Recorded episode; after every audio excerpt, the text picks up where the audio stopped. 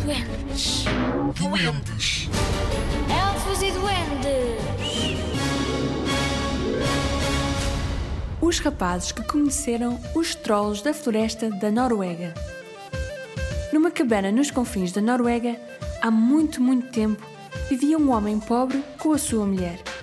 Eles tinham muitos filhos, dois deles rapazes quase adultos, que tinham de pedir dinheiro pelas ruelas e vielas nas vilas mais próximas. Um dia decidiram pedir esmola em aldeias por onde ainda não tinham andado, mas quando decidiram voltar para casa, já era tarde. Estavam envoltos num manto de escuridão, no meio de uma floresta. Colheram paus pequenos para fazer uma fogueira e paus grandes para construírem uma cabana. Por fim, foram dormir. Passado pouco tempo, ouviram um barulho. Parecia que alguém estava a cheirar alguma coisa. Os rapazes prestaram bem atenção ao ruído, pois podia ser um animal da floresta ou um troll. Cheira-me a seres humanos! gritou um troll. Claramente, os irmãos estavam em apuros. O que fazemos agora? perguntou o irmão desesperado. Corre, vai tu à frente que eu trato do assunto, disse o irmão corajoso. Os trolls eram tão grandes e tão altos que a copa das árvores lhes dava pelos umbigos. Eram três, mas só tinham um olho que dividiam entre eles. Tinham um buraco na testa onde punham o olho. O que ia à frente tinha o direito de usar o olho e os que iam atrás tinham de se segurar a ele. Corre como se não houvesse amanhã, disse o irmão corajoso ao irmão com medo. Eu corro atrás dos trolls. Os trolls desataram a correr atrás do irmão com medo. O irmão corajoso correu atrás deles. Deu um grande salto e pisou com toda a força que tinha o pé de um dos trolls que ia sem olho.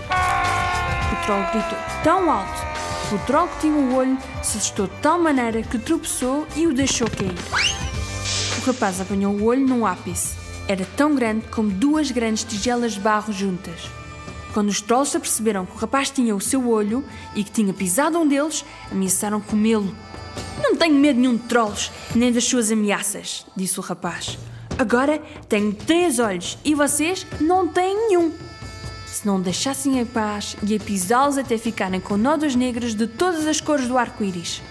Quando os trolls ouviram aquilo, ficaram com medo e começaram a falar com o rapaz num tom muito mais simpático.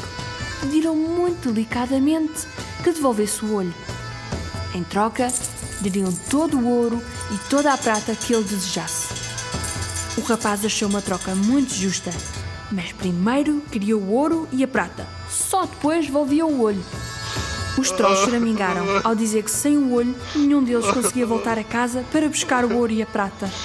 Mas um deles cedeu e chamou a mãe que estava do outro lado da montanha para trazer o que o rapaz lhes pediu. Demorou pouco tempo até ela chegar com tudo. Atirou o ouro e a prata para os rapazes e tanto ela como os três trolls, já com o olho de volta, correram o mais rápido que conseguiram de volta para o seu esconderijo na montanha. Desde esse dia que nunca mais se viram trolls em floresta alguma na Noruega. Nem nunca mais nenhum comeu um ser humano.